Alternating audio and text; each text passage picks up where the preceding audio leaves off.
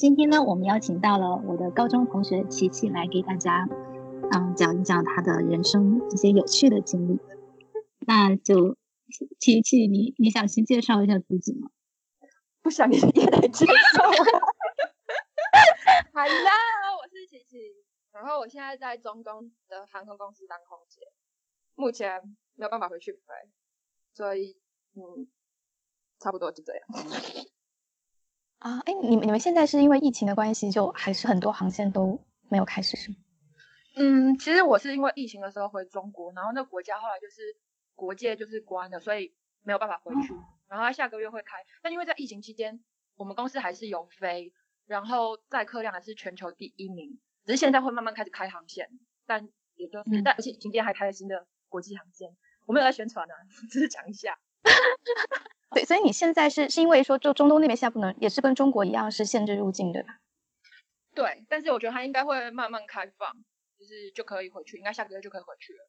所以就在中国待了半年，也蛮久没有在中国，然后刚好在中国也不能出去，所以就到处走一走，也不错。反正就刚好有很长的假期这样。啊，那你们这段时间就纯放假是吗？听起来好像很爽。对啊，纯放假，可是我又待不住，所以还是。有时间都就在中国其他地方走一走，因为我觉得你看过世界之后，发现哎，中国很多地方也都都很漂亮。我觉得像四川有些地方也不输给瑞士啊，然后啊，就这都不错，对吧？我之前有看你公众号，好像最近因为你说国内也是很多地方很美嘛，然后我就看到你最近写那个关于厦门的那篇，就觉得就还蛮有感情的，就是有一种出去看遍了世界，然后回来发现，哎呀，厦门真是我心中就是对，还是一个很很美好跟很特别的一个地方。对，因为我觉得其实如果常年在自己的家乡生活，可能有些东西你感觉不到，就都太习惯了。然后你去看过世界之后，特别是在国外，别人问你说你从哪里来的时候，你就更会对自己的家乡有一个认识，跟知道你自己的根在哪里。所以当你回来的时候，会发现一些哎从小好像很习惯的东西，或是一些没有注意到的东西，你就觉得哎好特别哦，怎么每天都这样经过，可是却没有发现，就是那种小确幸，我觉得还蛮开心的。像我以前我从小大都没有在厦门坐过缆车哎，然后这次回来坐，哦好漂亮哦，这从小大家都不知道，可它就存在那里，在哪里啊？哎。在植物园，植物园的缆车，哎，你有坐过吗？我真的没有坐过。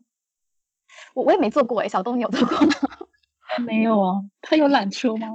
对对，我都没有意识到植物园有缆车。超棒的，它可以看到整个厦门，然后包括海，然后包括山，而且是最厦门的思明区，这老厦门的地方，我觉得就很棒。我从小真的是都没有坐过。啊，它是从植物园到哪里啊？就是那个缆车还是？那个缆车就是在植物园的门口坐，然后可以坐到那个南普陀，它就是。就是绕个植物园的山，然后到南普陀。对，然后我这次用胶卷相机，用底片去拍厦门，就一些巴士啊，一些回有回忆的地方，我觉得就是会特别有机。我想要把这些东西都保留下。我觉得城市化建设，可能我们子孙后代都不一定会看得到这些东西。嗯，那如果说就是现在跟游客推荐厦门的几个地方，你会觉得比较想推荐哪里？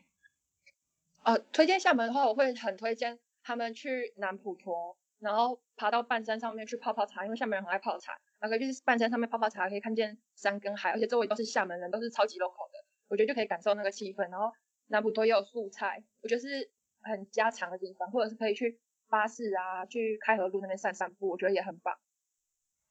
嗯嗯，我会推荐。因为因为就是对，因为感觉就很多游客都是就一直奔环岛路啊、曾厝垵那边去，所以就想说可能你会有一些就是不一样的一些推荐的地方。我觉得这些会比较厦门，因为如果你说那去五缘湾啊，或者是去一些新建设的东西，我觉得去世界各地都看得到，就没有必要特地来厦门。可是如果是去这些比较老市区的地方，可以感受到一些就是比较厦门。嗯，哎，那你会觉得就是就老市区那些地方，就是在以前小时候跟现在你在就是就经历很多，在再去这些地方，会有一些不同的感受吗？会，就是有一些的变化，或者是嗯。我觉得就是你会发现一些巷子都有很有趣的名字。我那天去到一个巷子叫做南猪形巷，就是南边的南，就是肥猪的猪，行走的行，然后巷子的巷，就是一些很有名、很有趣的名字，我以前都没有发现的。然后它在哪？就是在 的，在呃 BRT BRT 就是巴士那边后面那条巷子就叫南猪形巷。然后还有我会发现有一些建筑很美，可是小时候。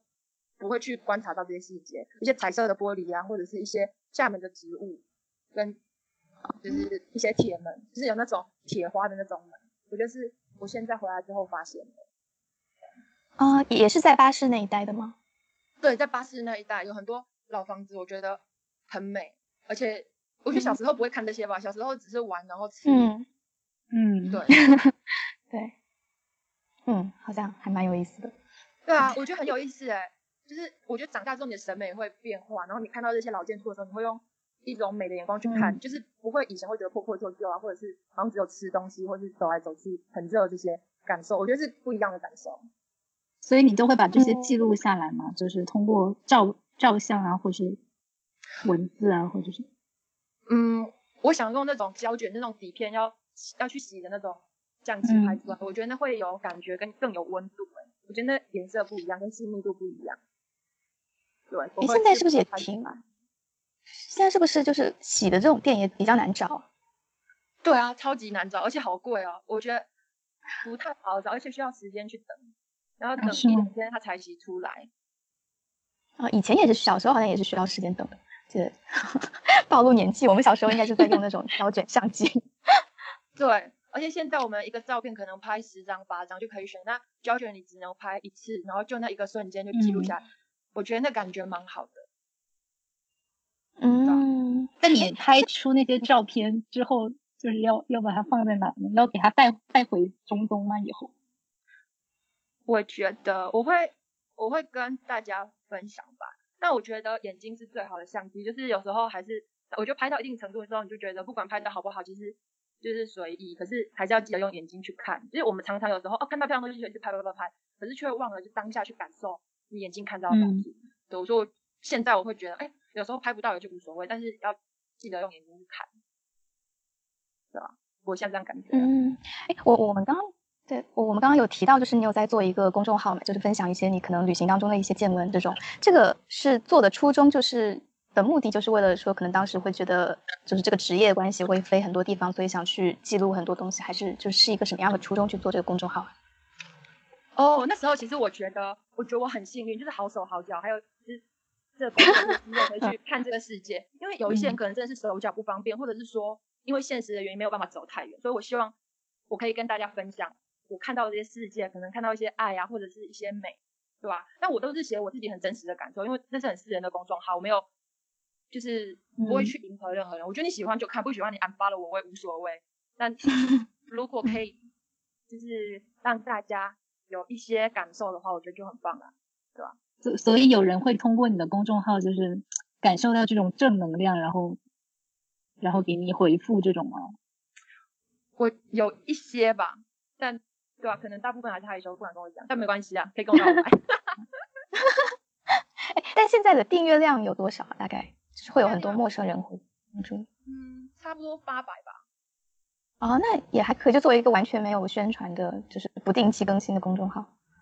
对啊，就还好。但我觉得，反正嗯我没有太在意，就是有多少人嗯，真的在嗯关注，就喜欢就看了，没关系啊，没有业绩压力啊。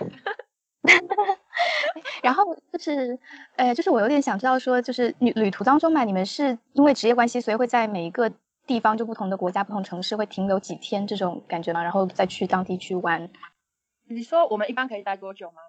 对对对，哦其实我觉得我们公司有一点很棒，就是每个月你可以许十个愿望，就是譬如说你这个月想去马尔代夫，然后去伦敦、去纽约，然后去去埃及，然后你可以申请十个你想去的地方，然后通常你可以拿到两三个，所以等于说你的班表里面就有一些你想去的地方，然后每个地方譬如说它不同的航班在纽约可能停一天两天，然后你也是可以去申请的，所以我觉得基本上每个月都可以去到一些你想去的国家，然后待看你想待几天这样，我觉得这还蛮好的。要飞几个地方啊？一个月大概呃有过夜大概六七个吧。嗯，就是一般一个地方大概会停留几天啊？就是两三天这种算是平均的吗？嗯，大概会停一两天吧。那如果一天比较少的时候，我就去超市买买菜啊。然后如果比较多的，就可以去看一些博物馆啊，或者是去做一些你想做的事情，去走一走。嗯，应该也会，就是会有很多重复的地方，是吗？就是可能一个地方你虽然每次就去一两天，但是可能会去好几好多次，是不是？不同月份，然后包括我之前常飞斯里兰卡，每个月基本上都飞。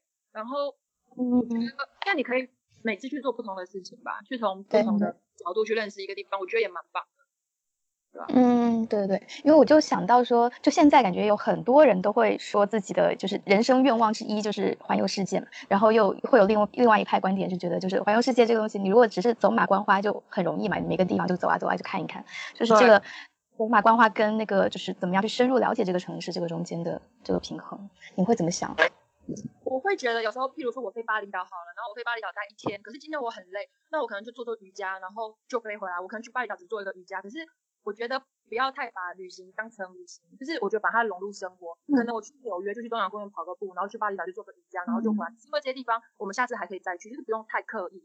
就是我觉得有时候旅行要放空，你才能更去享受这个地方。因为世界其实没有很远，就像伦敦或是哪里，就飞你睡一觉可能就到了。而且人生那么长，你还可能下次再。我以前旅行就是会把时间排很满，然后二十四小时一定要排的超级满。可是这样子下来其实很累，我觉得你不太能好好享受在。这个旅行过程中，而且回来又会没有办法马上工作，因为真是太累了，而且每个行程没有办法很很好的去完成，所以后来我就会比较对。这个我还挺认同的，就是就是以前是那种会把 schedule 排非常满，然后现在就觉得每天还是要有足够时间在里面休息啊，这样。也可能是年纪大了。不要回归到这一点，对我我也蛮喜欢他的这个想法，就是感觉是一种在把旅行融入生活的一个比较悠闲的状态，就应该还是挺就是很能够感受当地就真实的一些生活气息吧。对，而且有可能 放松的时候才能认真或是更深刻去感受这个城市。嗯，对对对，是的。那那你会觉得，就比如说在不同的地方做瑜伽，会给你一些不同的感受吗？嗯，会吧。虽然说我每次瑜伽我都做不下去，因为我实在是我真的太好动了。但我觉得每个地方给你心灵的感受是不一样的。对我有时候会去禅修或是冥想，去不同的山里面。我觉得我不一定会真的进去那个状态，可是至少当下可以让你放松，会让你有一些新的感受。我觉得就棒，就是不一定要功利性太强，觉得我一定要练什么招啊，或者去完成什么。嗯，哎，你会定期去参加这种，就还是说不定期去参加这种禅修冥想的集训营？嗯嗯，不太不太定期。我有时候觉得我心太浮躁，就是静不下的时候，我就会想去看看，这样就是对啊。但嗯，在日常生活中，你是不会就是不会有什么每天或者说每每两天要固定冥想的这种 schedule，对吧？我之前有想过，哎，后来就是你知道，没有，太太难坚持。对，嗯。对，因为我我最近也在想这个问题，就是感觉就大家一直会有在宣宣扬冥想的好处，然后我就在想，是不是应该要尝试去坚持每天可能花个十几二十分钟在冥想上，然后对，所以想听听看你的想法。我之前有一次去去哪里啊？去清迈，然后他是在一个森林里面的，我是看了蒋勋他蒋勋老师有一本书，叫做《舍得舍不得》，他主要是讲《金刚经》，然后我就因为他的这本书，然后就去了清迈那个。寺庙，它叫乌蒙 Temple，然后去那里去做冥想，我觉得很棒哎，因为它是在大自然里面，然后做冥想，然后你会认识到很多很很妙的人，就是去冥想的人。嗯，那像在就是去参加这种冥想活动，就是因为平时可能没有太多训练基础的话，在当下也是能够完全进入状态的吗？其实我觉得我那时候是第一次去冥想，然后我就去到那里之后，我也不一定真的有冥想，可是那样的环境就很安静，然后你就那边看书啊，我不一定会冥想，但就是静静的。看看书啊，然后过午不食啊，就是你会有一些新的生活方式，我觉得你就会有一点点不一样。然后跟那里的和尚聊聊天，去听听他们的想法。那这个一般要这个过程有多久啊？他他很 free 你要去四天五天一个礼拜半个月什么都可以。而且需要预约吗？就是你可以提前写信去约，然后他们那边的那个就是 monk 叫和尚吗？他们都讲英文，所以。嗯，大家都是可以听得懂的。嗯，你现在是嗯，你现在有去体验过几个地方的这种就禅修跟冥想的一些地方？我之前在台湾有，主要是在台湾，然后在国外的话，我就只有去泰国。嗯嗯，那台湾跟泰国，你你觉得就是有什么区别吗？给你的感受上还是差不多的？哦，我觉得台湾很心灵哎。啊，而且很多我周围的人真的都会去。可是我都会睡着哎，我觉得太难了，我目前还在还在练习当中。嗯，我我觉得嗯，如果会睡着，其实也也是一个，就是至少是比较进入一种比较放松的状态，其实也可能也蛮好的。对，我是从一个现代人，就是可能会很多过于焦虑的角度，觉得能放松也挺好的。对，确实是这样。可是我不知道哎、因为我觉得目前我还是蛮开心快乐，好像没有到什么事情让我很很就是嗯，不开心的时候，好像只有到一些比较负面的时候，我才会想到这个，就是去想吃明星。嗯，那因为你刚刚讲说，就是现在基本上是比较开心的嘛，那什么情况会因为什么事情会让你会有觉得比较负面的状态，然后会感想要进入情啊，啊？有点，我们就要进入感情话题了吗？是不是有点快感？情感情感情才会让人家负面吧？还有什么好负面？不是啊，那比如说就是比如说工作这种或疫情这种会，就是你会担心说万一到时候回不去或者是什么，对啊，就会有这种考虑吗？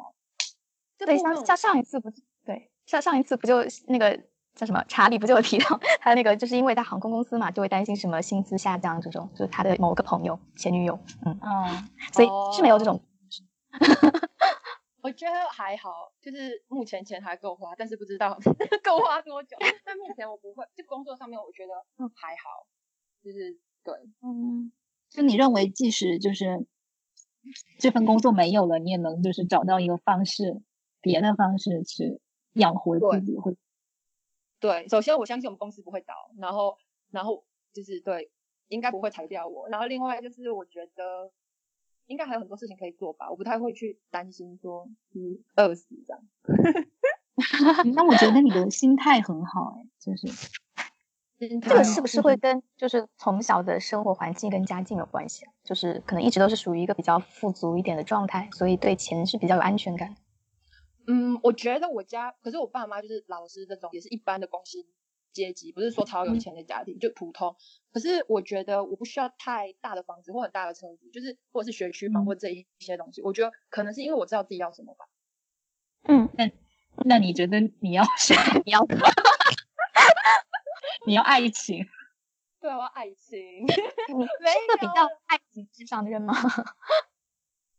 可能诶、我觉得对啊，因为其实我跟前男友分手之后，我就开始在想爱情跟婚姻是怎么样的关系。后来我发现，其实确实婚姻可以保证物质，可是它没有办法保障你的爱情。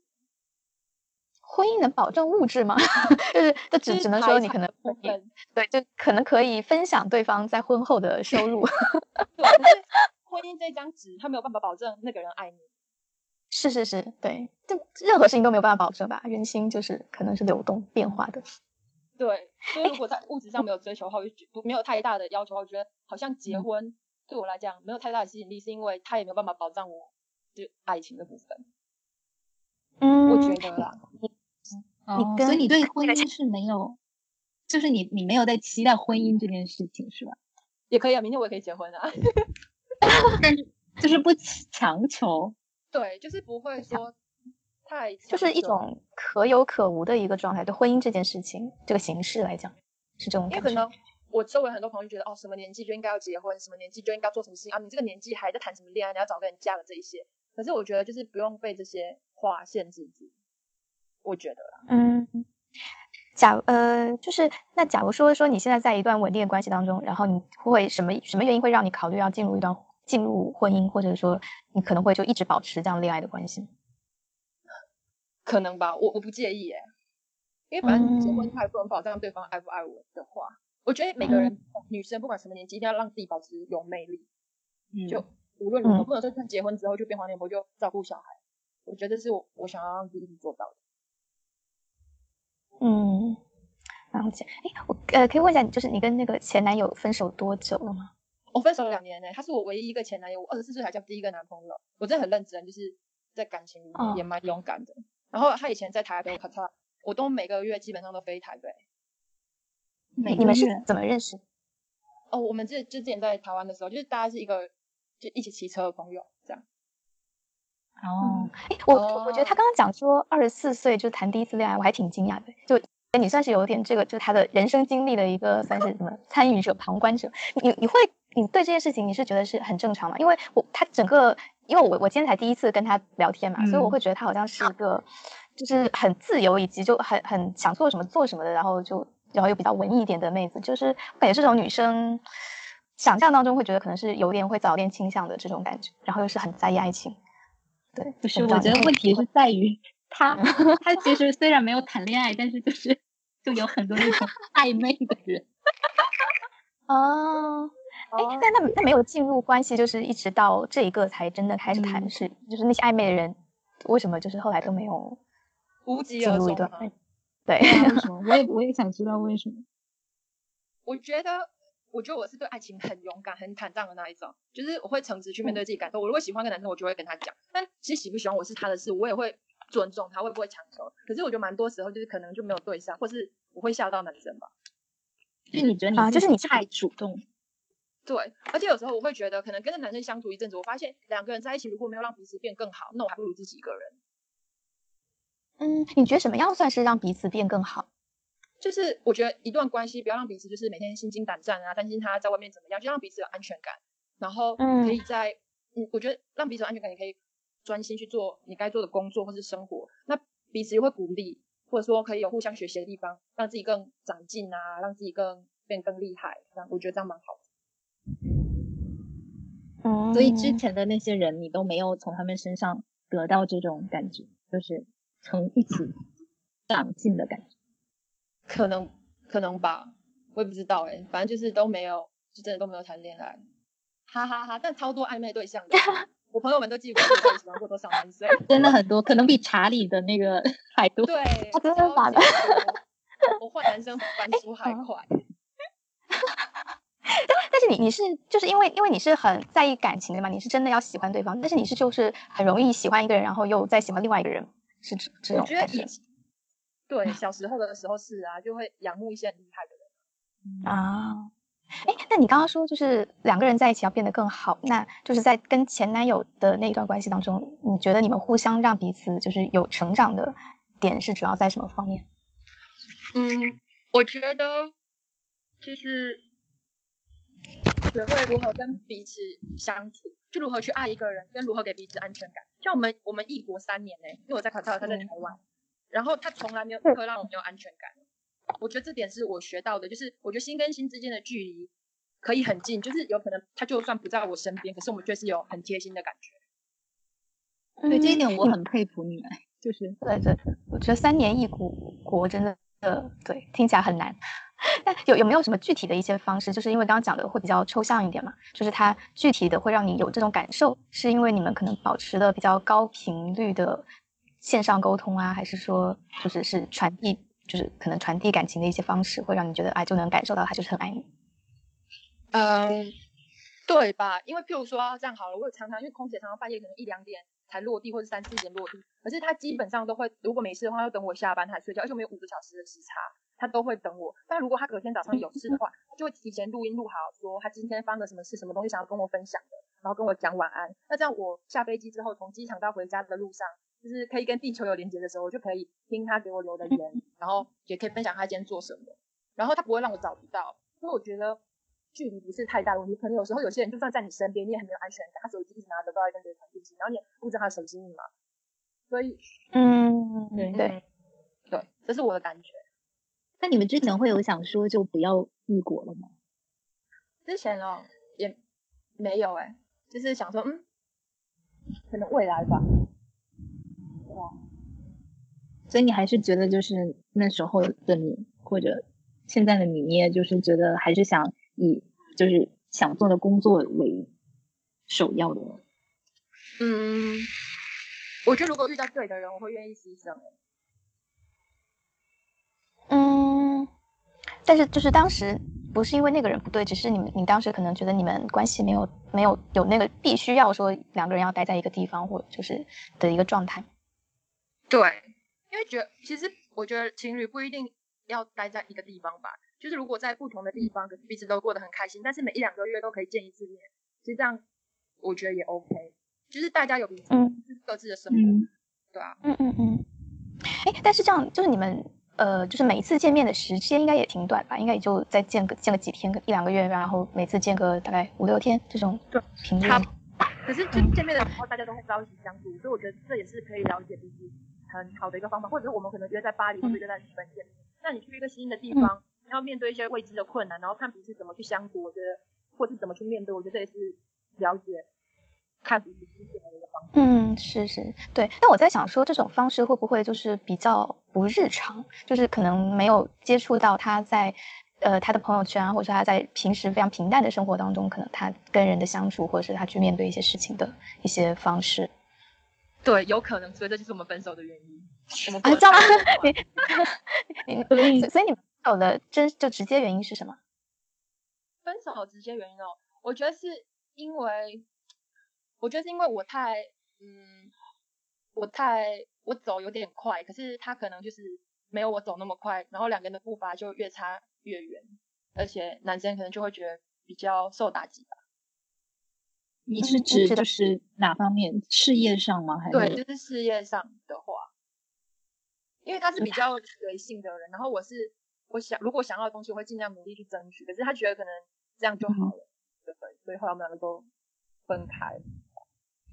嗯，所以主要是针对他在事业上比较没有上进心吗？我觉得算是吧，但但我觉得我们分的很好的一个点是，我那时候已经觉得他没有很爱我的时候，我就提出分手。那这样子的话，我是觉得我们分在一个比较好看的场面，那大家以后还是能做朋友。因为我觉得感情已经到一个阶段，其实你你可以感觉出来对方对你的感觉。那如果你还硬撑下去的话，到最后只会出轨，是翻脸。那这样子的话，我觉得就会比较难处理。所以我觉得见好就收，差不多了那就分开。反正未来会怎么样，那就留给未来。但至少是好好的去处理这一件事情。嗯，所以是你提的吗？对，那时候我觉得他没有那么爱我，之后我就我就提分手这样。就就是呃，我有我有我有一个小疑问哦，就是因为你你是说你觉得他没有那么爱你的时候嘛，那这个有跟他 confirm 过吗？就是他有他也承认说他确实可能没有以前那么爱你吗？对，哦，我觉得我们什么都会讲。我觉得其实情侣之间要沟通，就是没有必要说什么东西不让他对方知道。我觉得很多问题沟通的话可以解决。对，嗯，对我我觉得听起来就是还是挺好跟很健康的一个关系。对，觉得很健康，真的 分好。因为我们共同朋友也很多，可是大家现在彼此也是朋友，也不会是分手之后就大家都还很正常。我觉得这样蛮好。就是如果翻脸或讲对方，我从来没有说他一句坏话，他也没讲过任何坏话，我觉得这是比较健康的，就是分手。嗯，对，哎，但你刚刚有提到说是跟在这段关系结束之后才开始思考婚姻跟恋爱的关系是吗？对，是因为这段分手有给你比较什么样的感受，还是说就是觉得到一定年纪了要来思考一下，就是是不是要走入婚姻或朝这个方向迈进？因为我觉得就是周围看到很多朋友结婚之后，就是无性婚姻啊，或者是他们彼此也不一定会有爱，那个感觉让我觉得，哎，那结婚干嘛？就是或者说他们就开始不在乎自己有没有漂亮，那可能就是大家一起出去的时候会觉得我比他们年轻，可是不是我比他们年轻，是他们自己没有保养好自己。那我不希望就是婚姻会让我变成这样，嗯，或者是大家我我觉得惯自己对，是。哎，我刚刚想想到一个问题是，你会想要小孩吗？因为我在想说，很多很多其实不是因为结婚然后变得不在意自己的外表，很多可能就是因为生小孩，或者说就是要过于关注，放很多重心在小孩身上，所以就会导致自己可能就身材走样啊，或者说没有那么精于保养。我觉得这个问题问的很好，我那时候想过，其实生小孩很简单，我找一个人就可以生了。可是我觉得生小孩不难，养小孩很难。你能不能把这个小孩教育好，他会不会成为社会的负担？我觉得这是重点。我觉得有一天我有能力教育好一个小孩，不会给社会造成负担，那我觉得那是我可以生小孩的时候。嗯因为很，多小目前来讲，孩之后留给爸爸妈妈，就是交给爸爸妈妈养小孩。那我觉得是你自己的小孩，那你交给父母养，我觉得这父母有他们自己的生活，就不应该影响到父母的生活。那再加上他自己也还是个小孩，你就要生一个小孩出来，我觉得这也是对小孩 对对对，比较不负责任。那就是因为对女生来讲，还是会有一个年纪的一个上限嘛。就这个的话，就是你目前是没有没有这个规划，或者说就觉得可能自己在三十五或者之前会需要去做这个决定，是吗？可能哦，就是过几年，对，也也刚不一定啦，也讲到可能就是可能让就医疗医疗还可以嘛。但是现在医疗也就仅限于冻卵嘛，就是如果说你真的是冻完之后，你还要去找一个代孕的一个母体嘛，就这个，呃，怎么说？我觉得这个道德上也不知道怎么去思考这个问题了。就是在国外好像是合法，但是你好像还是可以自己生吧？就是对，但是但就是是还是有，就是你除了卵子的质量下降，你还是有对，还是有身体自己本身的一些基础的一些机能状态，在三十到四十还是比较比较有风险，应该嗯，对，所以可能明年我就生了吧，我也不知道哎、我我 是要有一个人。我感觉他是那种就是可能随时就给你一个那种 news 的那种。啊、就是你算是一个比较感性跟直觉型的人吗？我觉得是吧？但我知道我自己是这样的人，所以我现在就是会多去思考一些问题，希望我有时候在做很快的决定的时候可以更成熟一点。嗯嗯，我刚刚在想说，就是前面有讲到教育，因为你前面最先说你爸妈是都是老师嘛，我在想说，就是一般教师家庭培养下来的子女，不是都会比较遵守规则吗？就是你好像呈现出来完全不是一个这样的状态。讲的太好，因为我从小都被我妈管得很严格，我到高中我都没有一件裤子，因为我妈就是一定要我穿皮鞋、花边袜、穿裙子那种，就管我管。天哪！我到年级跳出五十名，老师就给我妈打电话。啊，哎，我我我觉得就是有这种，就是呃，教师家庭对成绩有要求，这个我觉得比较合理。但是居然对着装有这么，就是有一个小女孩的一般的那种女性化的一个对，就是打扮女儿的这样一个执念，也很神奇。对，而且教家庭最可怕的事情是我妈妈放寒暑假的时候，我也放寒暑假，所以你就是你平时要被妈妈管，然后放寒暑假在家里面，哦。还是这样，就是要被管，所以我觉得我是被管的有点过头，所以当我开始有自由的时候，我就就不会想要被束缚这样。嗯，我觉得就是这种极端，就是有的家庭，嗯，就是会非常，就是那种遵守，然后有有的小孩因为从小受到非常大的压迫，然后就反而就会有点叛逆这样。哎，那那那这个是相当于有分阶段是吗？就是在小学、初中或者甚至高中，你是在在这样一个管束之下，你是服从管束的吗？然后或者就是那一段时间你是就是这种管束，你是怎么面对的？应对？怎么面对？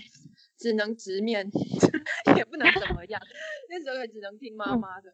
但就是如果大哦，因为我大学的时候去台湾交换，然后那个时候就是很自由，我可以自由选我自己想学的课，然后可以去的地方，然后认识到一些。很自由的朋友，所以我觉得对我改变也蛮大的吧。嗯，所以你去交换以后，你会就是会对你之后想从事的行业啊，或是想做的事情会有什么就是影响吗？嗯，我觉得就是想法会更自由跟更大胆，然后比较会去独立思考吧。我觉得是台湾教给我的东西。有时候我们生活在一个舒适圈，或者我一直在厦门生活，我每天就是跟同样的朋友相处，同样的家人相处。那很多时候我们不是自己，是我们的朋友跟家人的。那我觉得我去到那边之后，或者我自己一个人在卡塔，更有更多时间，就是脱离舒适圈，又可以自己去思考你自己是一个什么样的人。特别是你在一个陌生环境里面，就我觉得更是做自己吧。嗯，所以说是在那一次去台湾交换，算是你有点脱胎换骨的感觉吗？就是在之前可能是一个比较。相对服从规则，然后变相，然后在之后会变成一个相对自由跟叛逆的人吗？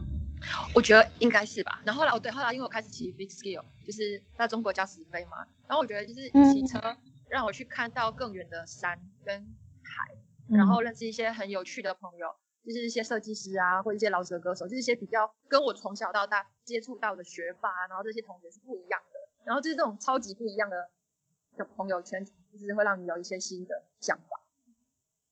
嗯，我我还是觉得这个过程还挺神奇的。我不知道，就是我的直观的判断会觉得，就是人在，其实，在高中到大学，就是已经有一点定定型了。你想要什么东西？就大学会，你再接触一些新的事情，会有一些改变。但应该内心追求的东西，我觉得小时候会应该会有一些，怎么说，就是呈现出来一些体现吧。虽然可能不明显，但嗯，就是对，嗯，我觉得有可能呢，可能是因为我从小就很想要去。世界各地走各种各样的路，认识各种各样的人，听各种各样的故对，但后来有机会去努力，所以才会选择工作吧。对，我就想问你这个，所以就就是因为你，你好像在完成一个就是你小时候一直想做的事情，所以你才会就是一直去尝试这方面的工作。对，因为我一开始出国的时候，我也没有钱，然后全家人都不支持，而且我要去异国他乡，而且那边是穆斯林的，就是那种回教的文化是完全不一样的，你要去。一个人在沙漠生活，这都是要去面对，而且这些问题同时出现。哎，这这这这个指的是什么时候的一个人的的去国外的一个出行？然后我去到中东，就是刚工作的时候。对，就考哦，刚工作的时候，哦，我以为是旅行。嗯，哎，那他在工作之前，你有就是可能去国外旅行或者这种的经历？有哎，我去澳洲住了一阵子，后来觉得很年轻的时候觉得澳洲。待不下去，后来就没有继续待澳洲。啊，就是呃，一直都有一个很向往，就是往世界各地去看一看的一个这样的愿望，是吗？其实我是觉得，如果我吃只吃过苹果，我可能觉得苹果是世界上最好吃的水果。那我希望我可以先吃过梨子、香蕉、葡萄，然后都试遍之后，我觉得那更能确定自己喜欢的。不然，要是我现在吃苹果，万一有一天我突然间吃到香蕉，觉得哎很好吃，那我觉得哎，那人生可能就 这个这个想法感觉怎么说呢？就是 就就感觉适用于很多方面，但是又就是这个理论本身其实也是，就是你很难去穷尽很多可能性的嘛。就是你虽然是可能尽可能多去试验一些一些尝试一些选择，对，嗯，哎，你刚刚说到就是你当时不是刚工作的时候，你爸妈很反对嘛？那你们后来你们家庭是怎么，就是后面他们是怎么同意，就是把你送出去的？你们中间有经历过什么？嗯，那时候就是我爸爸妈妈就希望我乖乖的当一个钢琴老师，就这样子。那我觉得这不是我想要的的生活，所以我那时候出国的时候，我爸妈完全都没有问我说在国外钱够不够花，日子过得怎么样，完全也都没有什么关心我。然后，对，但但回头我的想法是，我希望我的人生是我自己来决定，而不是爸爸妈妈帮我决定。那他们也会觉得说，哦，他们希望我留在厦门陪在他们身边，然后就是结婚生小孩这样。但我希望，我妈也很希望她帮我带小孩，她从育婴师，然后什么都开始，月嫂什么都去学。但我觉得我妈妈哇。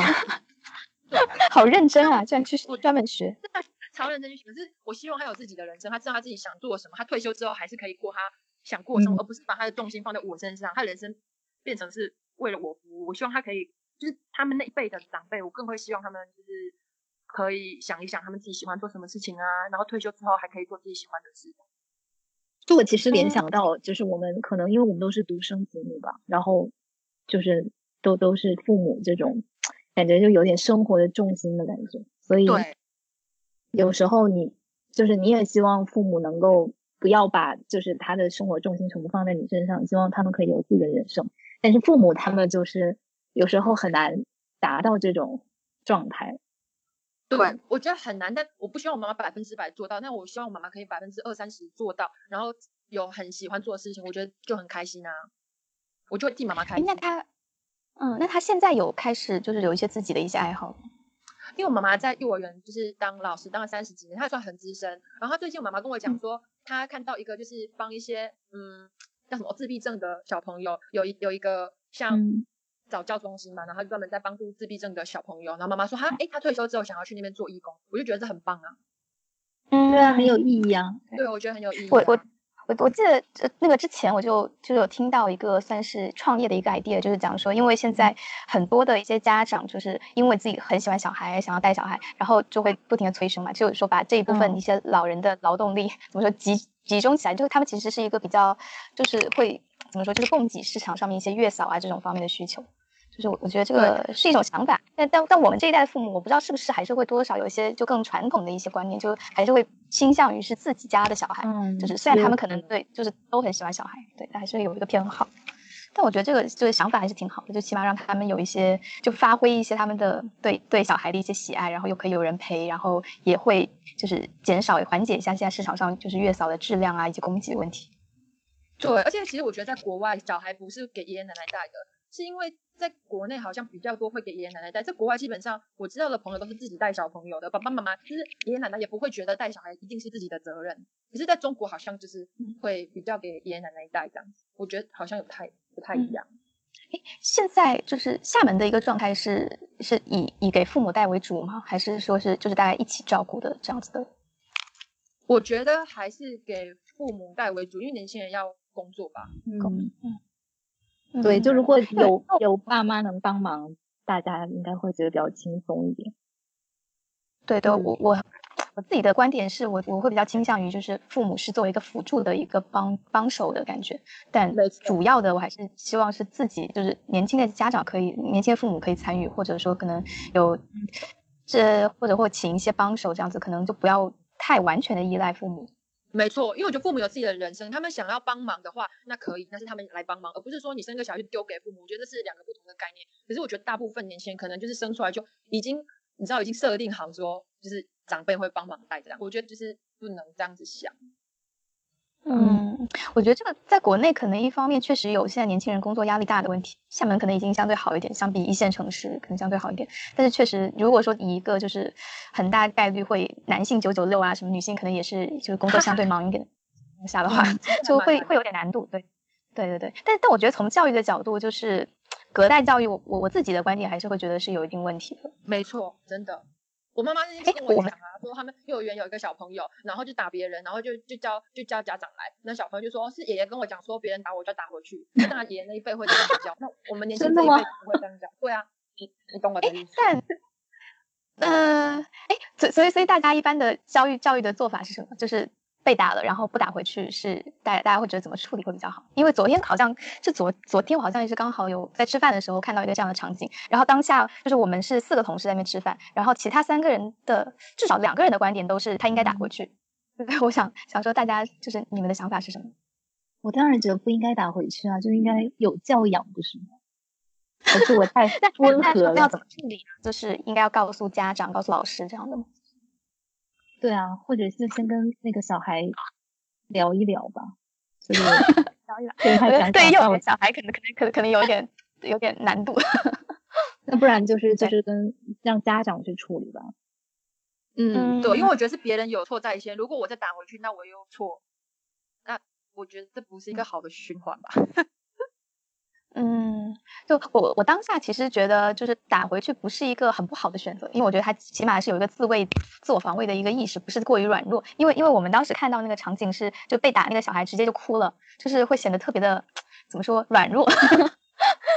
然后对，所以会有一个这样错吧。我我觉得如果说他是能够不哭，就比较理智的去处理这件事情，当然是最好。但是如果说相比哭，我觉得他打回去，然后不是说就是立刻开始缠打，就只是说可能。还手以及反击一下，我觉得也也是一个，他很难吧？我觉得你打回去，人家又打过来，这不是不了，嗯，不疾而终，也是来是啊，对。但是就就也是会蛮怕小，就是小孩子会比较软弱的接受这件事情，然后或者就开始哭啊，或者就开始伤心。对，可能我觉得也有一定程度是因为，就昨天看那两个小孩是被打那个是女生，然后打他是一个男的，然后又联想到最近就是不是很多一些什么，就是家暴妻子啊什么这种社会新闻。对对对，就觉得女性可能比较弱势是吧？对的对的，就可能是希望说他们从小是有那种不应该被打的一些反抗或者说自我保护的一些意识。嗯嗯，好，这个话题有点扯远了，我们回到刚刚。对，其实我有我很好奇，就是所以所以那个琪琪的妈妈就是在在后来她就接受了，就是你你自己这些想法，然后就支持你做这些你想做的事嘛。就他是做怎么发生这个转变的？其实嗯，有一阵子我妈妈就会去思考，为什么女儿想要做这些事情，就是。他可能后面就会知道说，其实这些是我想要做，因为这些痛苦、这些辛苦都是我自己去承担，然后我都这么愿意去做这些事情，这真的是我很想做的事。所以我觉得我妈最后应该也就想通了吧，就觉得啊，那我开心就好。所以你们现在就是还是融洽。对，因为我觉得有时候中国的长辈替自己的子女想太多，想帮他们买房子啊、买车子，帮他们安排好人生什么的。但其实我觉得这样子可能就让下一代会比较不会去思考自己想要什么，会变得比较不太那么有主见吧。可能也是因为我妈没有帮我准备一些房子、车子这些东西。从什么时候开始，或者说就是会这么坚定的想说要去做一个空姐？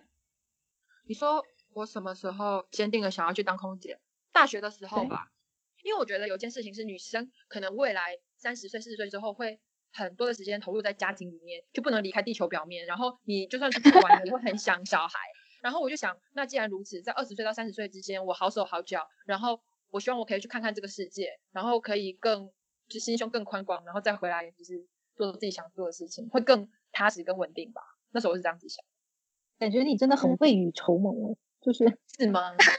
就是在你那么年轻的时候就能想到你未来可能被禁锢在地上，然后所以就要多去天上看看。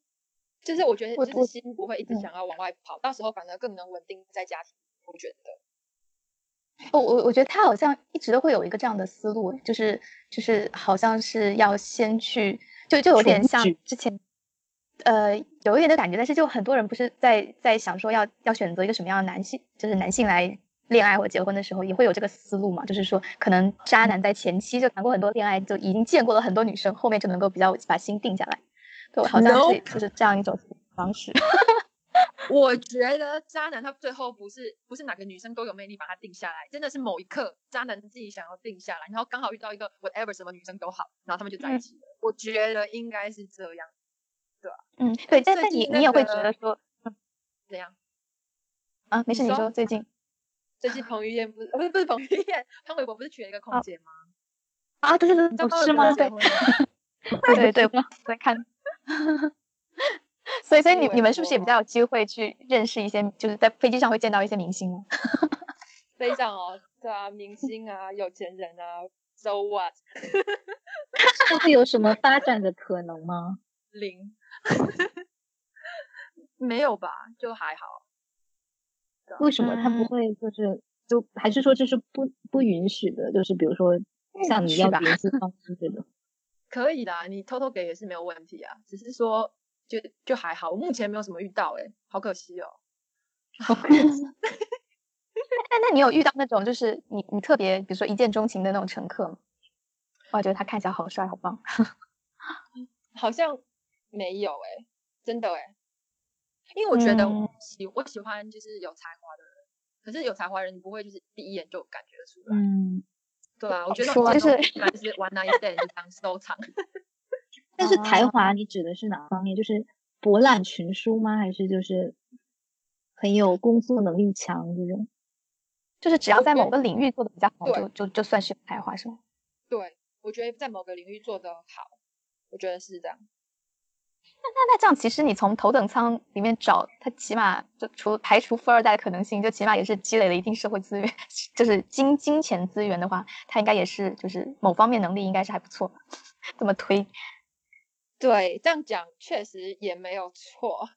可是我觉得基，哎，我遇到的通常都是情侣，不然就是老人。可能老人会介绍他儿子给我这样，可是 就是很难遇到那种适婚年龄的人。哦，你知道吗哦，对啊，对，等一下，我们先再回到回到前面那个，就是，但你会觉得就渣男是刚好在某个年纪可能遇到一个人，然后他就觉得他反正他想定下来，就刚好这个人。但但但是反过来，你会同意这种观点说，就是如果说在年轻时候没有广泛接触过很多女生，没有经历过很多女生，他就是比较老实型的一个人，他在结婚之后，或者说他在年纪大一点，可能他更有魅力一点，就是周围女生更多一点，就会可能走向出轨这样一条路。maybe 我觉得是这样子的。而且呢，我我的观点是，我观点是，其实我觉得我已经 mentally prepared，我觉得男生百分之九十几基本上都可能在结婚之后会喜欢上别人。我觉得女生聪明一点呢，就睁一只眼闭一只眼。我觉得如果你把维持感，因为男生本来就是这样子的一种会喜欢捕猎的动物。但如果说因为这件事情女生会非常的不开心，其实痛苦的只有你自己，因为毕竟这件事情是大概率事件，你想要遇到小概率事件，是你遇到一个从来都不出轨的，我觉得它有点难。然后我也没有指望我一定会遇上，所以我觉得为了让自己开心一点，还是要提前就做好这样的思想准备。我就是这样子觉得的。嗯那你如果所以明知道一个人要出轨，那有有什么结婚的意义？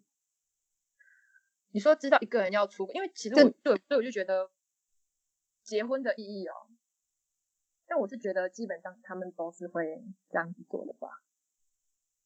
对，你们觉得呢？只是这样在这样一个百分之九十九都会到来的场景当中，你会你会觉得你是可以接受这样的一个一个情况的吗？就是你会睁一只眼闭一只眼，然后跟他一直在一起下去。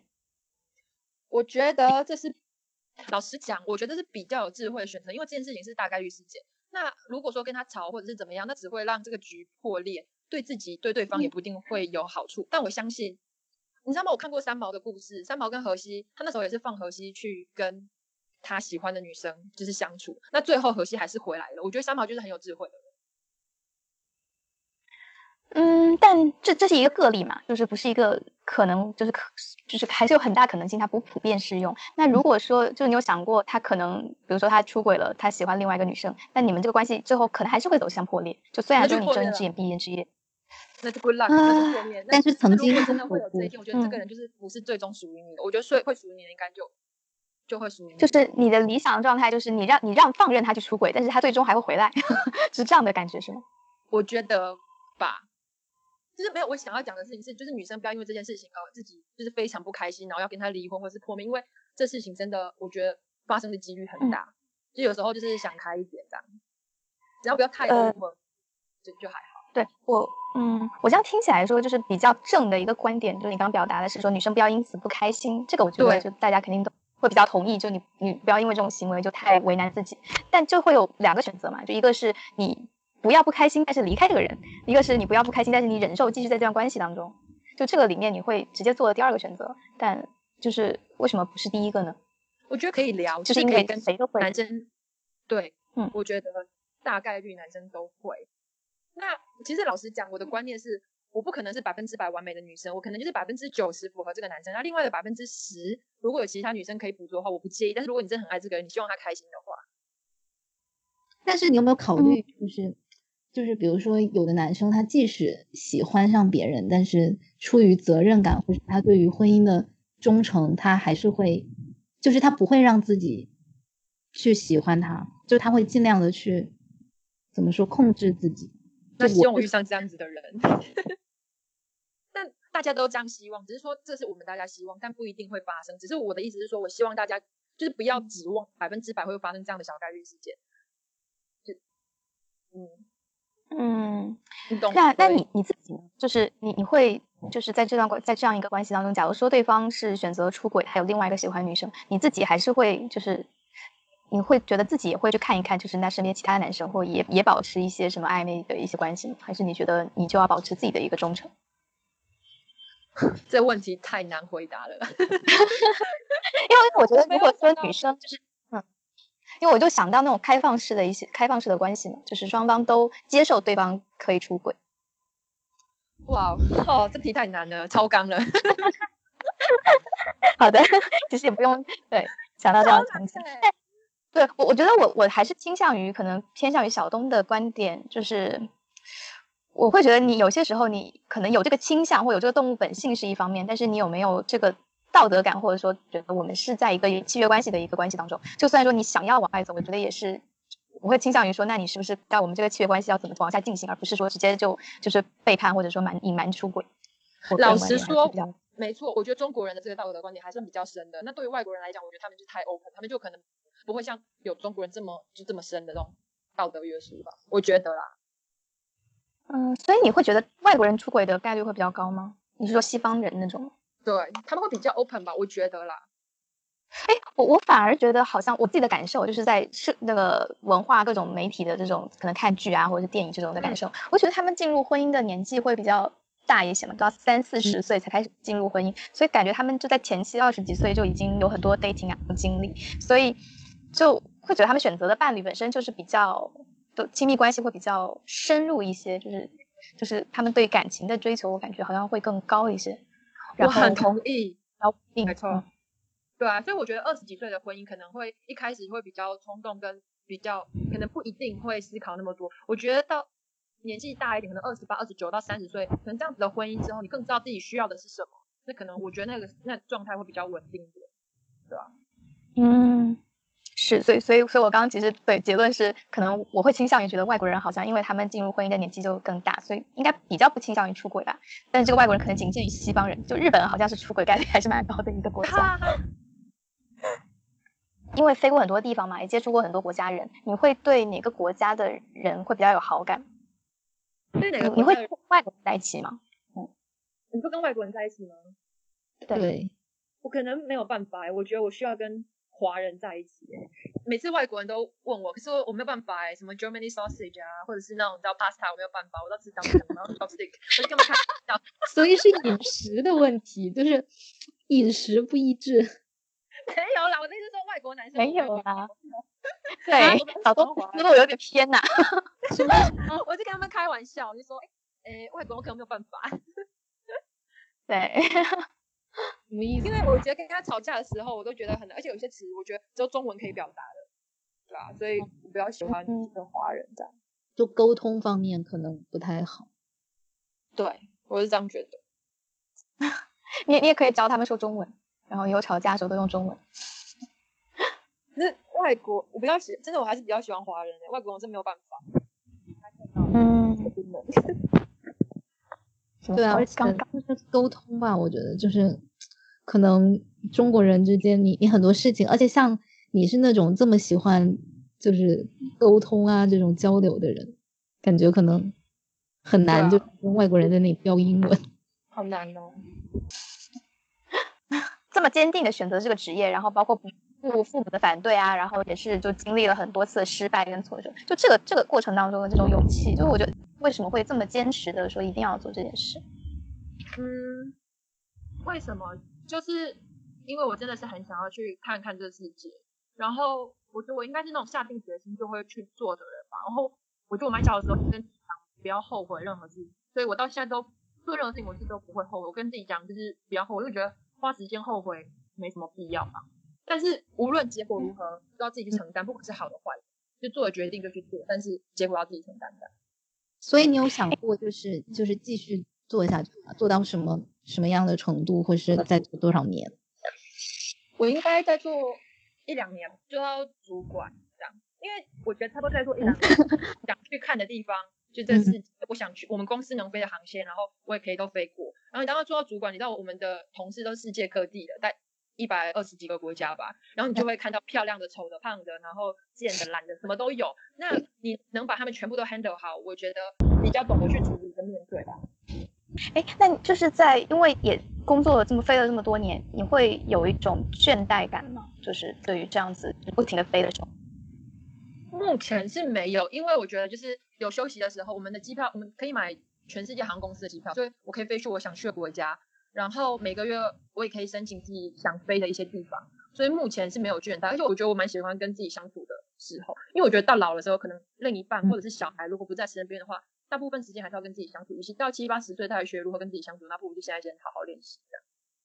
所以你喜欢就是一个人的这种感觉，就是我不介意有两个人，但是我觉得我应该要先学好，就是怎么跟自己相处。对吧？嗯，你觉得自己就是现在现阶段已经能够比较好的跟自己相处了吗？我觉得目前应该算可以吧，可以跟自己相处。至少我不会觉得无聊。嗯嗯，但在卡塔尔，哎，我是不是也说出来了？那你在中东生活的时候，就是你不飞的时候，一般做些什么呢？就除了在家以外。啊，不飞的时候吗？我会去看一些其他的博物馆啊，或者是自己做饭啊，然后看书，然后整理一下去世界各地的照片，这样打扫家里。就是日常的生活，嗯，哎，在在当地应该还是有一些朋友的吧？对啊，对啊，对啊，我觉得在当地，嗯，是蛮多朋友的，会有认识不同国家的朋友，我觉得这点蛮好的。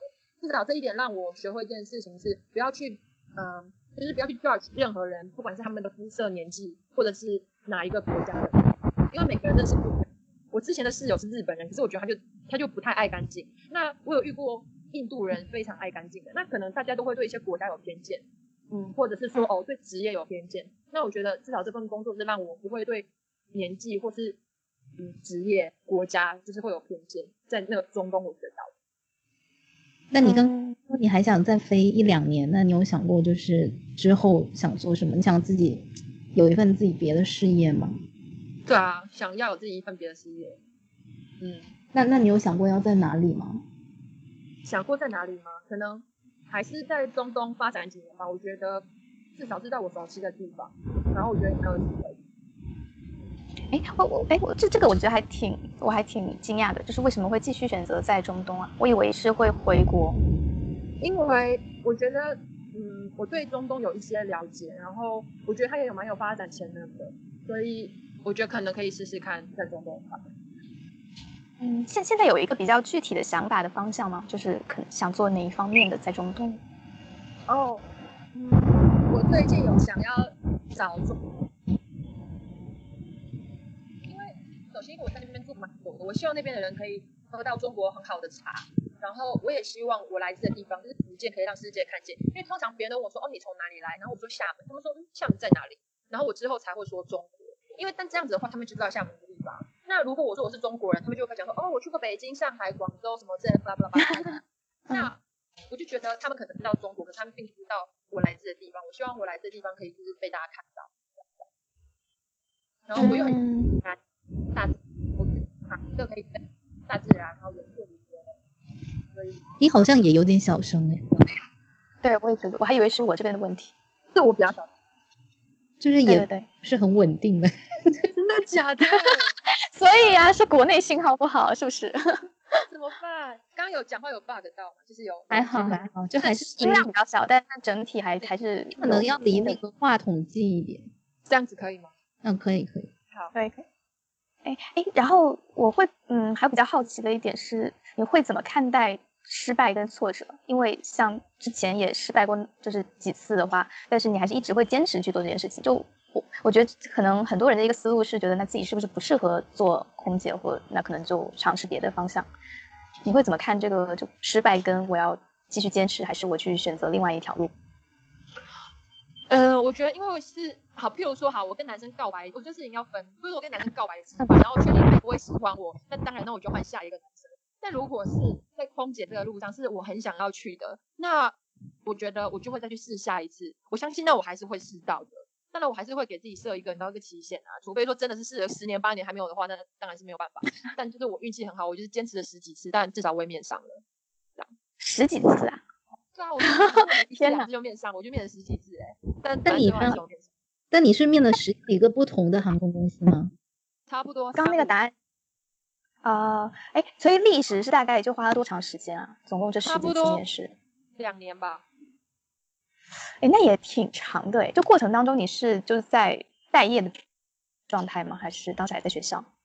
那时候我有开始工作。然后为了这件事情，就是为了面试空姐，然后有服务业经验，然后我还去上海打工，就是打那种一千多块钱，超级低薪水，然后超惨的生活。可是我还是觉得很开心，毕竟是我做我想做的事情，对吧？蹲的很低的。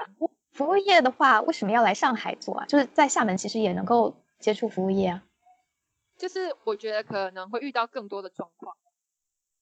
啊，就是比较难。我也不知道为什么哎，这是个很好问题，我不知道为什么。那时候我就想说，哎。那去上台做做看好了，对吧？就我感觉你一直是一个就是会有很多想法，然后还真的都会去执行的人。对对对，真的，谢谢谢谢大家，给你鞠个躬。就是你会觉得他的想法的，就是就是嗯，怎么说也不能说冲动，但是就也不会说是要考虑很久或非常深思深思熟虑的一个结论，但是就是会去付诸实践。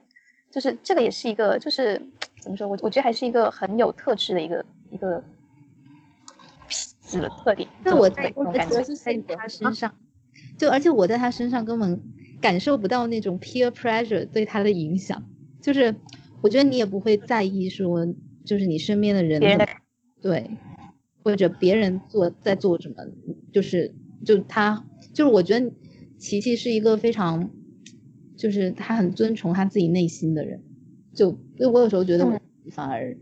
就很容易受到别人影响。对我，我记得你上次就是一开始就有讲说，说他算是过了一种你没有勇气去尝试的人生，但你其实还是挺向往的。对啊，至少我觉得，就是你说如果我父母很反对我做一个工作，或是就比如说要离乡这么远，然后又人生地不熟的，我觉得我可能都没有这个勇气去尝试。我。我也不知道哎，可是我常常就是周收到周围很反对的声音。你知道那时候，我就一开始哦，我从来没有爬过山，然后我就想要去 E B C，就是去爬那个喜马拉雅山。对，然后，嗯，我周围的朋友就跟我讲，哦，所以你没有跑过步，你就要去跑全马哦。哎，你都没有骑过自行车，你就想要去骑环法，他们就这样子说我。但是我就真的很想去啊。对啊，这而且周围的朋友讲这种话，你就觉得哦，非常的伤心。但我想说，那可是我就真的很想去啊。哎，但是客观来讲，他们说是有道理的，对吧？就是因为 你没有这个这样一个基础，就直接去做比较大难度的挑战，是比较有风险的。就是你你当时没是怎么考虑这件事的？就是为什么一下子就是没有从可能比较简单的山开始？对，一开始我觉得我太天真，其实我是那种想做就去做，可是确实 E B C 超难。那后来为了 E B C，我就开始锻炼，然后开始就是爬山，我从小山开始爬，慢慢慢慢慢慢，我也是爬了大概一年多，然后才去完成 E B C 这个事情。那为了去 E B C。的时候，我还就是特意申请一些航线，比如说都申请瑞士啊、芬兰啊这种很多国家公园可以走的一些那个航点，然后飞过去的时候就去山里面就一直锻炼这样，或者是爬楼梯，我都装水那种大支的水，装六支八支在书包里面，然后爬楼梯。哇，其实我还是有努力啊，只是说，对啊，对对，所以所以其实相当于你是，我觉得嗯，就是你是一个比较一旦有一设定一个目标，你就会非常坚定的去想要去达到它，然后过程当中再去可能给自己。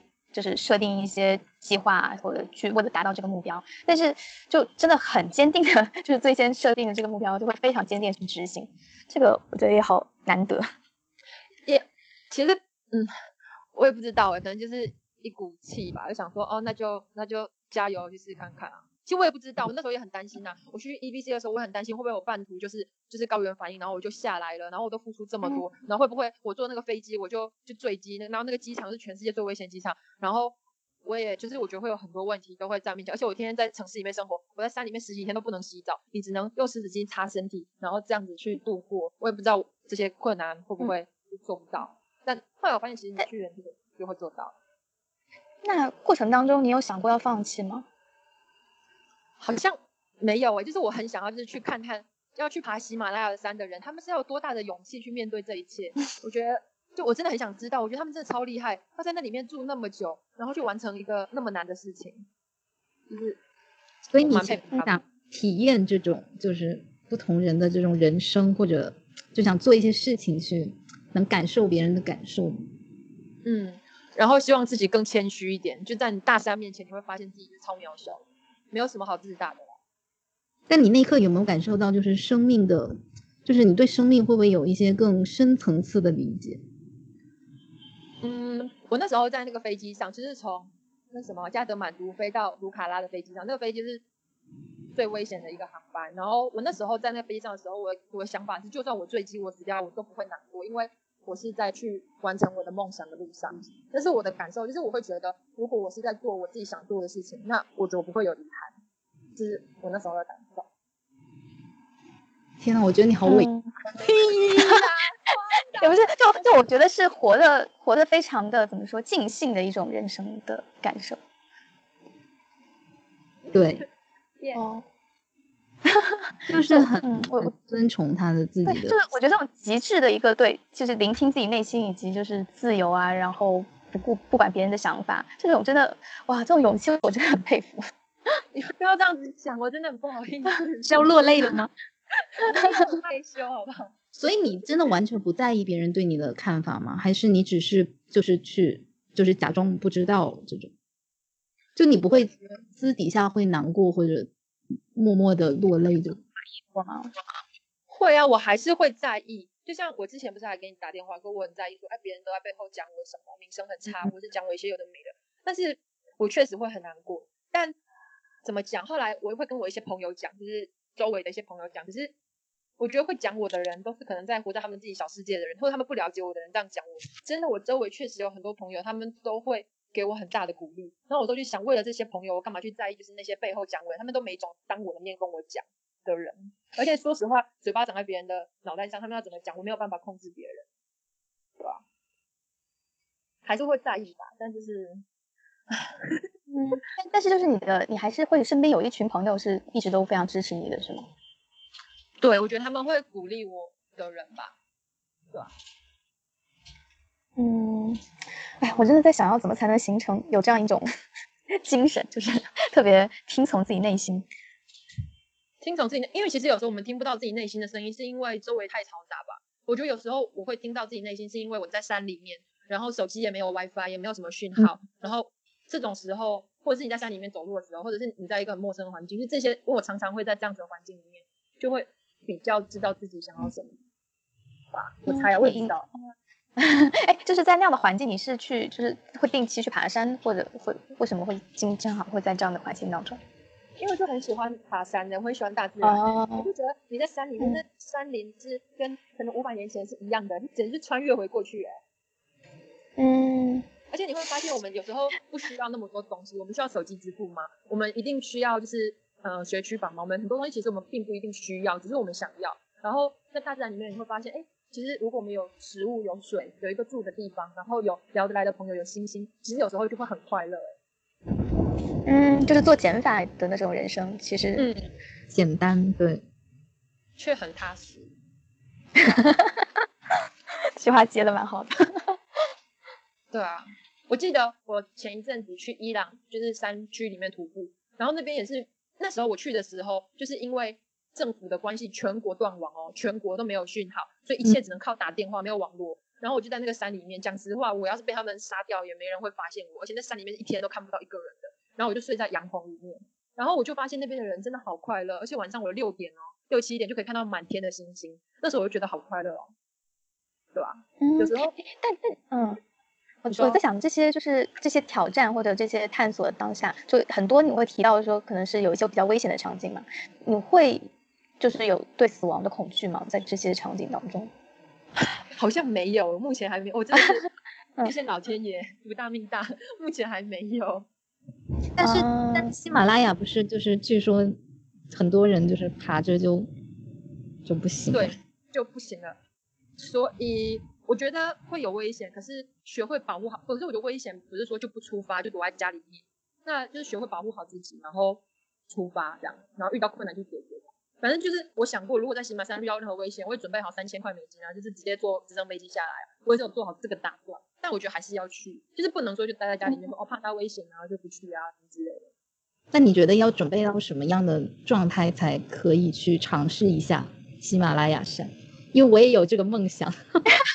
我刚就想说特别想去，对啊，我觉得 EBC 可以去走走看，蛮好的。就是嗯，对高原就是慢慢爬，就是慢慢的往上升，不要一下子就到海拔四五千，你可能从海拔两千、三千，然后慢慢上去，然后提前做一些体力的训练，然后然后很诚实面对自己的身体。我那时候就是只要一点头痛或一点感冒不舒服，我就立刻吃药，就是不要把这个小事变大，就是你要很敏感的注意自己身体的感受，然后。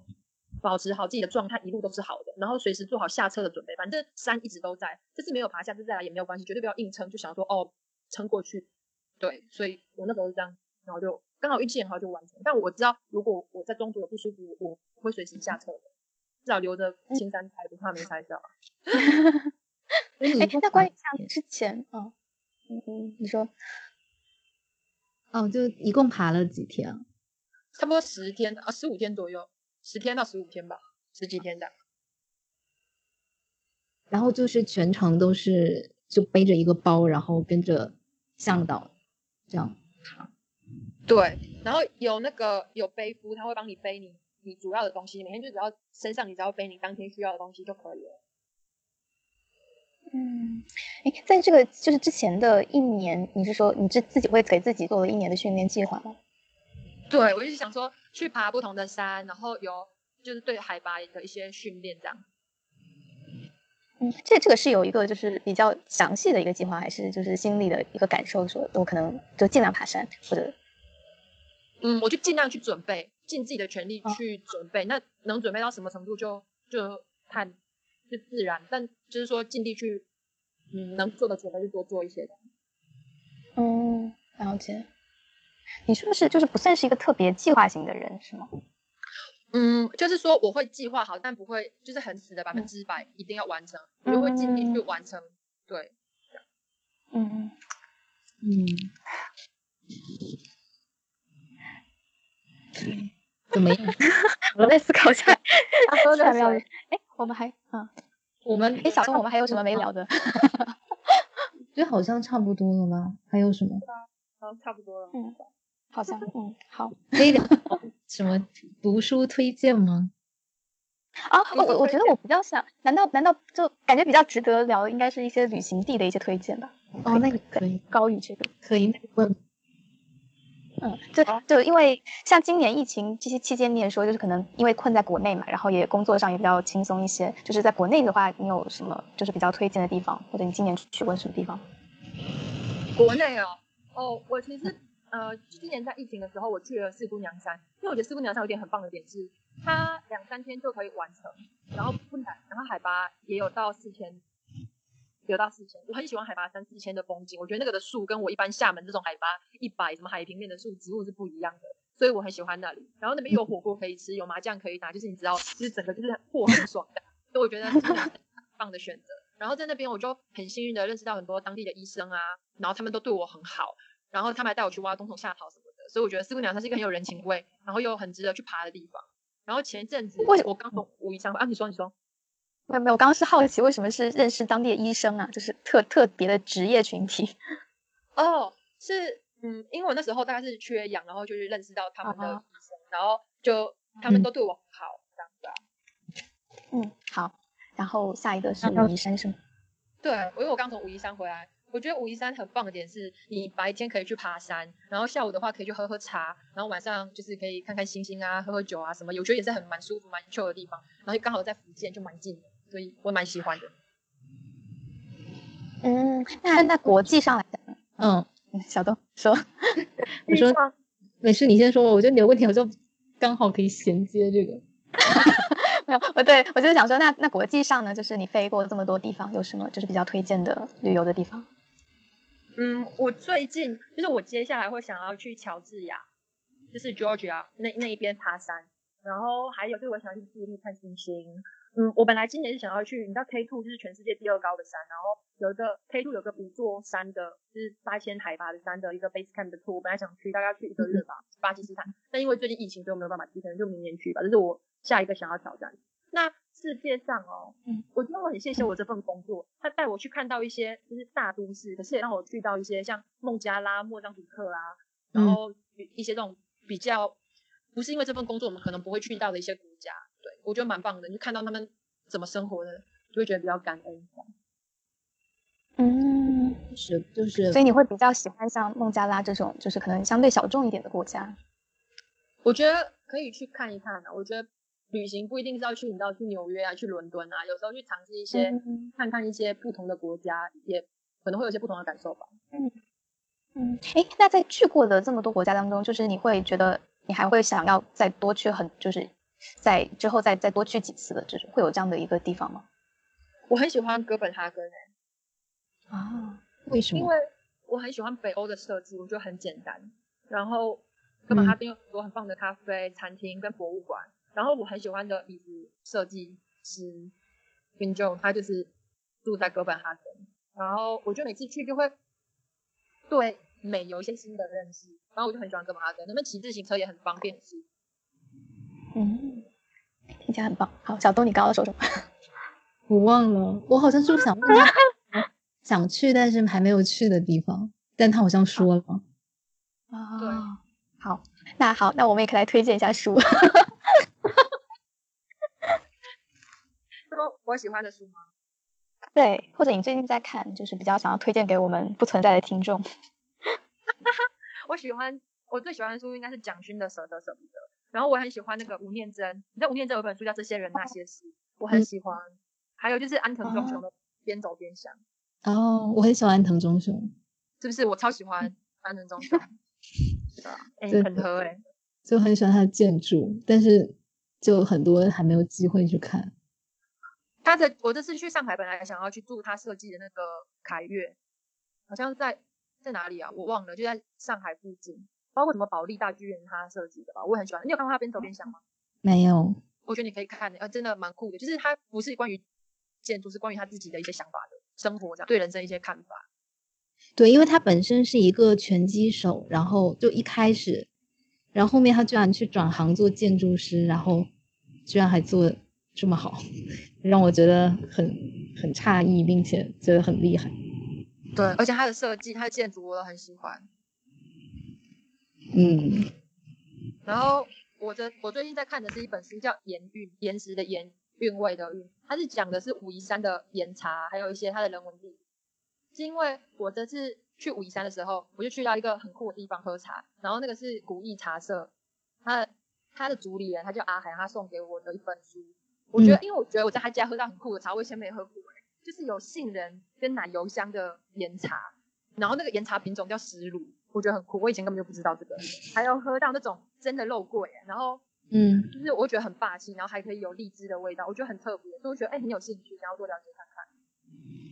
那刚好，感觉你真的很喜欢茶文化，你对啊，就刚好很契合你想之后想做的东西。对对，对啊，对，哎可以看看，希望自己的感官可以更敏锐一点。嗯，哈哈。那我们今天就到这里啦。那非常感谢，